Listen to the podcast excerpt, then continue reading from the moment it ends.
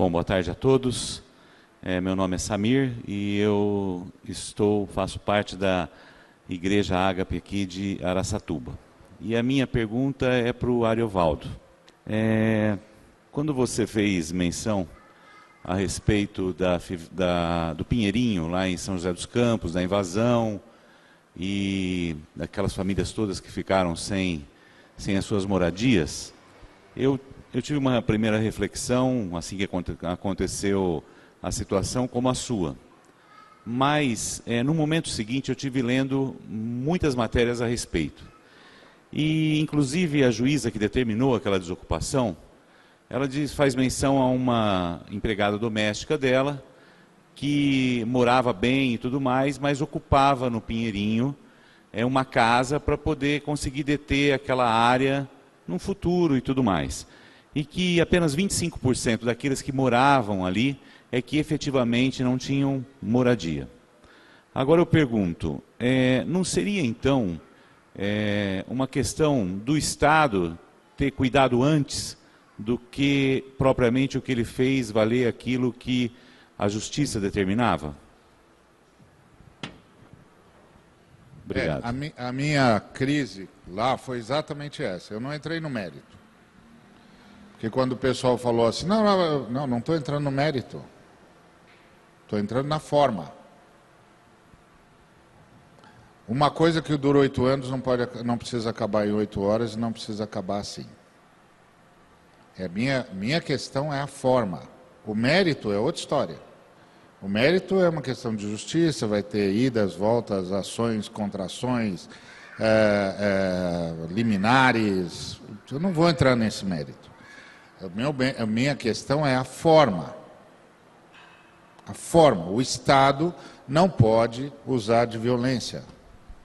Não importa o que o Estado faça, o Estado não pode usar de violência contra seres humanos. Ponto. Tem de negociar, tem de fazer alguma coisa, vai construir casa em outro lugar. Se tem gente, gente cometendo crime, tem de ser presa. Isso tudo é uma coisa. Isso tudo. Não vou entrar nesse mérito. Para isso tem o judiciário, tem N questões que, que, que circundam essa, essa situação. A gente poderia levantar N elementos, mas não é a questão, essa não é a questão. A questão é a forma. Porque todas as vezes que eu perguntava, não tinha outra forma? Porque suponhamos que os dados sejam corretos, porque todos esses dados são sempre. É, é, tem as versões, etc, etc. Mas vamos supor que 10% fossem moradores. Era essa a forma?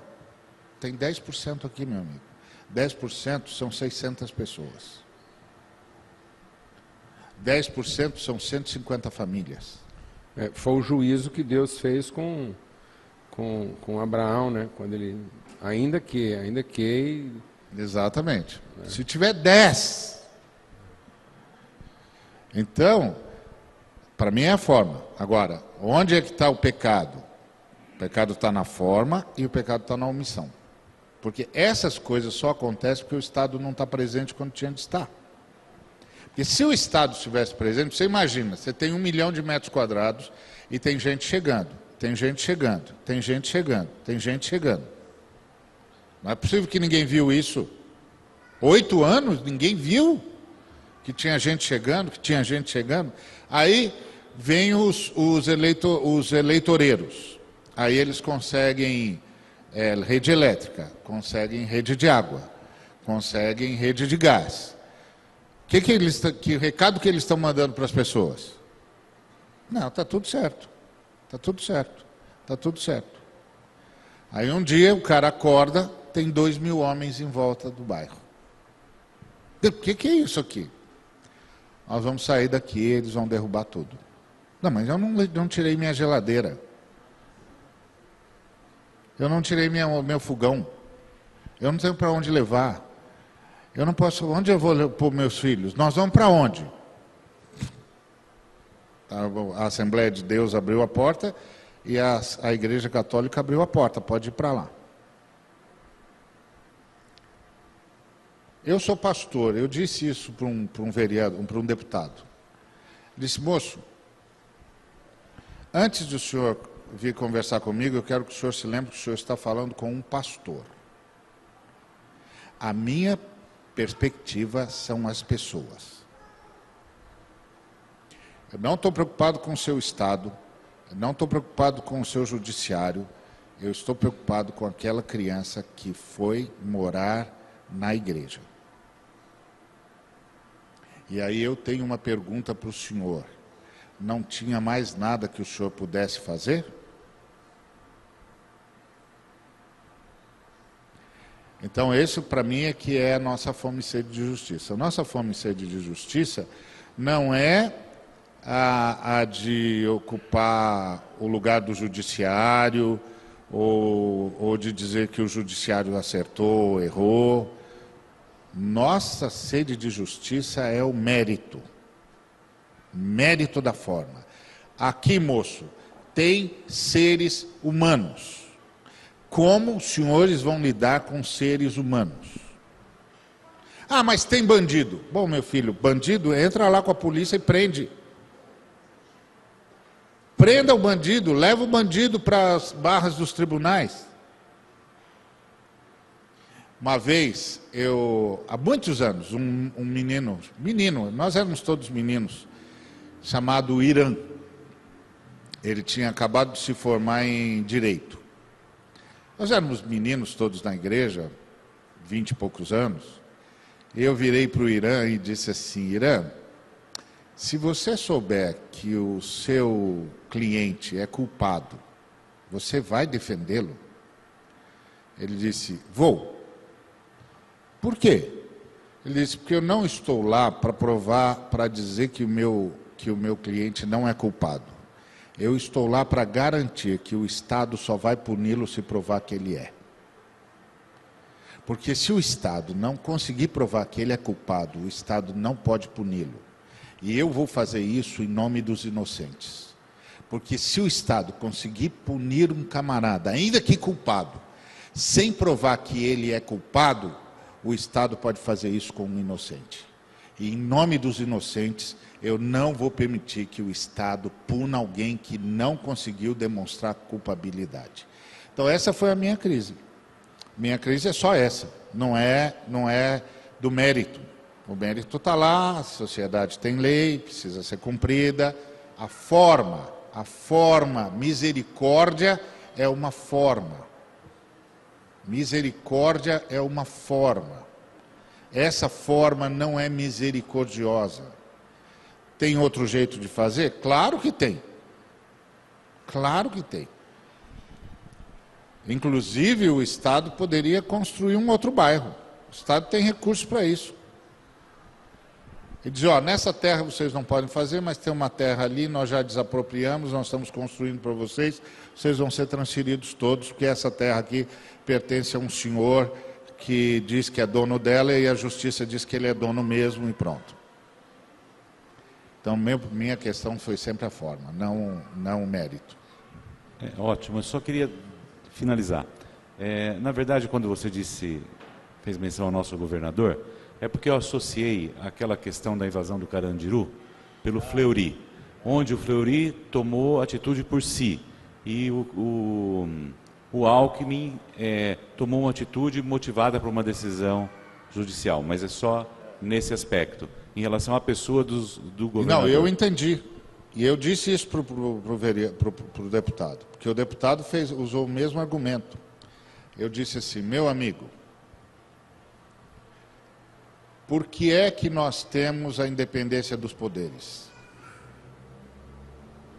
Por que é que nós temos? O senhor é deputado estadual, então o senhor me explique. Por que é que nós temos a independência dos poderes? Nós não somos governados pelo judiciário. Eu não elegi juiz nenhum. Eu elegi um governador. Eu quero que o governador diga ao juiz: ok, nós vamos cumprir a lei, mas vamos fazer isso da forma honesta para com o necessitado. O senhor aguarda, Eu vou negociar, vou tirar essas gente daí e vou cumprir o seu, a, o seu mandato. Até porque o, o judiciário ele é representante do direito, mas o, o executivo ele é representante dos interesses. Então tem que haver um consórcio entre direito e interesse. Exatamente. Porque o executivo é que foi eleito pelo povo para defender os seus interesses né, e não apenas os seus direitos e vice-versa. É interessante o que o Ari está falando, porque eu acho que isso aplica a todas as outras nossas relações. É importante pegar um caso desse e aplicar isso em justiça doméstica. Né? Deus nos, é, a, a vocação da igreja, ela não é apenas de ordem, ela é de natureza e de ordem. Nós nunca vamos conseguir colocar em ordem se nós não entendemos a natureza, que é o que o Ari concluiu falando aqui na, na mensagem. Então, eu não vou ser bem-aventurado, eu sou pela consciência da natureza. E aí, eu não vou ser feliz porque eu sou pacificador, mas porque eu sou feliz, eu consigo pacificar.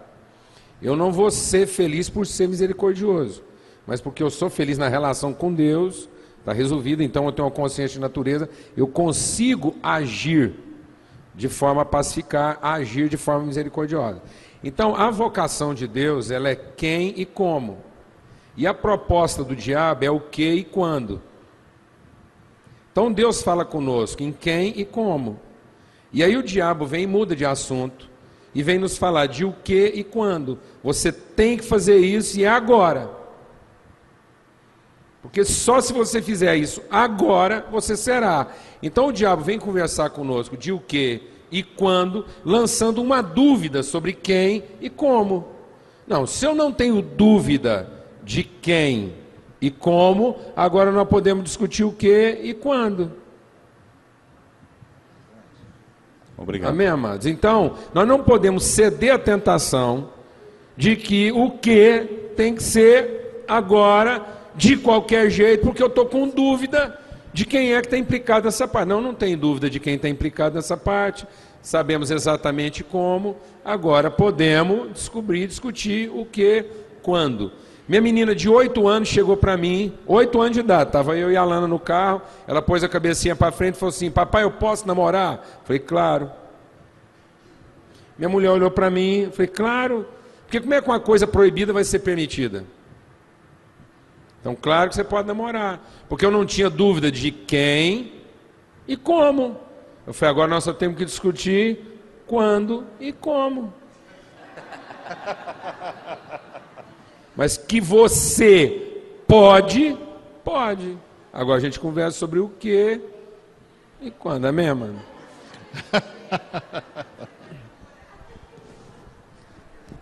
É, bom, bom dia, boa tarde já. Meu nome é Lucas, vocês sabem. Mas eu queria dizer, na verdade, até para formular uma pergunta seria difícil porque vocês foram muito usados por Deus. É. Mas o pastor Paulo fez uma menção, da qual vai minha, minha pergunta sobre isso. Quando o senhor disse em relação a essa guerra, ou a, essa posição da igreja quanto à lei do homossexualismo, e eu percebo assim que a igreja se levantou como, em alguns pontos de uma forma benéfica contra o aborto, mas na questão do homossexualismo com uma certa um medo, uma uma questão de, olha, isso vai pôr o país em iniquidade. Essa era, foi a minha questão. Porque eu acho que a igreja não tem que ter esse medo. Aí foi levantado por alguns pastores que não, a gente tinha que se levantar contra porque nós vamos pôr o país em iniquidade. E o país em iniquidade cai em maldição. Tá. Mas eu fiquei. Essa foi a minha dúvida, porque eu imagino que a igreja tem muitos valores para lutar e não sei se ela se levantou como uma forma mais com medo, uma, não, como, não como uma forma de, de ser uma resposta. É, de, de novo, é essa questão beligerante. Né? A igreja levanta de forma a fazer guerra contra um, um estado de coisas, e aí a gente combate pela ordem e a gente tenta restabelecer essa ordem sem consciência de natureza e relação. Então, muitas vezes, nós não estamos preocupados com a consciência da pessoa, o que, que aquilo implica, o que, que aquilo tem de desdobramento relacional. Nós não queremos um envolvimento, a gente quer apenas preservar a ordem. Então, isso é muito comum. Então, a igreja está entrando no viés do mundo. o viés, o mundo, o que, que o mundo pensa? Ele procura coisas extraordinárias. Então ele procura uma, uma, uma, um estado de ordem que seja impressionante, enquanto nós temos uma ação sobrenatural. Nós agimos sobre a natureza, sobre a consciência, sobre a relação. Então a igreja às vezes está tratando essa questão da homossexualidade como se ela, a igreja, tivesse em risco como se a nossa integridade, a nossa moralidade tivesse em risco, como se o futuro moral dos nossos filhos tivesse comprometido se ele fosse uma ilha no meio de um mar de, de homossexualidade.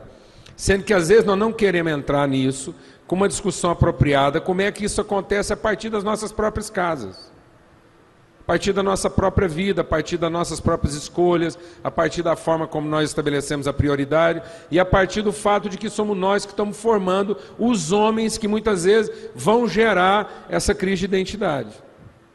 Pais que são ausentes, que não são relevantes, não têm relação. Eu tenho feito uma pesquisa e o resultado da pesquisa é dos mais tristes possível. Eu às vezes estou numa reunião de crentes assim, eu pergunto assim: dez leprosos foram até Jesus. Dez leprosos foram até Jesus. Quantos foram curados? Quase que invariavelmente todo mundo fala um, e eu pergunto por quê? Né, os dez, aliás, né? Quase que invariavelmente todo mundo responde: ah, os dez foram curados. Eu pergunto por que os dez? Se só um foi curado. Né, não foram dez leprosos curados, só um foi curado. Só um foi restaurado na relação. Os outros dez, os outros nove ficaram livres do problema da lepra, mas não foram restaurados a relação. A lepra, a, a pior situação da lepra é porque ela era um elemento de segregação social. Então, às vezes, a gente vai lá, elimina o problema de ordem, mas não restabelece a condição de natureza que é a relação. Então, muitas vezes, nós não queremos a relação, nós temos medo da relação, nós não afetamos o processo de forma relacional, mas a gente tem um discurso todo calcado em quem? Em comportamento em comportamento. Nós queremos atacar a questão da homossexualidade apenas pela mudança de comportamento. Sendo que muitas vezes a igreja está muito mais contaminada de vícios comportamentais do que isso. Por exemplo, nós começamos a ter no Brasil e no mundo a marcha para Jesus, e a gente começou a bater no peito de que a marcha para Jesus no Brasil era a maior marcha evangélica do mundo. O que, que virou a marcha para Jesus? Hoje a marcha para Jesus no Brasil ela tem muito mais característica de, de protesto travestido do que qualquer é, é, marcha gay. Então muitas vezes hoje a marcha para Jesus é uma prova de exibicionismo, em que a gente entra pela rua principal da cidade, batendo nossos tambores para que a comunidade conte os nossos números. Isso é puro exibicionismo religioso. Porque o que, é que nós estamos querendo dizer para a cidade? Que nós somos muitos? Que amanhã eles vão acordar e estão tudo dominado? E nós não agregamos nada na vida da cidade, nem o comércio é beneficiado. E aí não é de admirar que a cidade de São Paulo preferiu a marcha gay. Os hotéis ganham, o comércio ganha, todo mundo ganha. Então, marcha por marcha, deles é melhor. Porque tem muito mais afetação social. Ué, faz mais pela cidade. Enquanto que a nossa é exibicionista.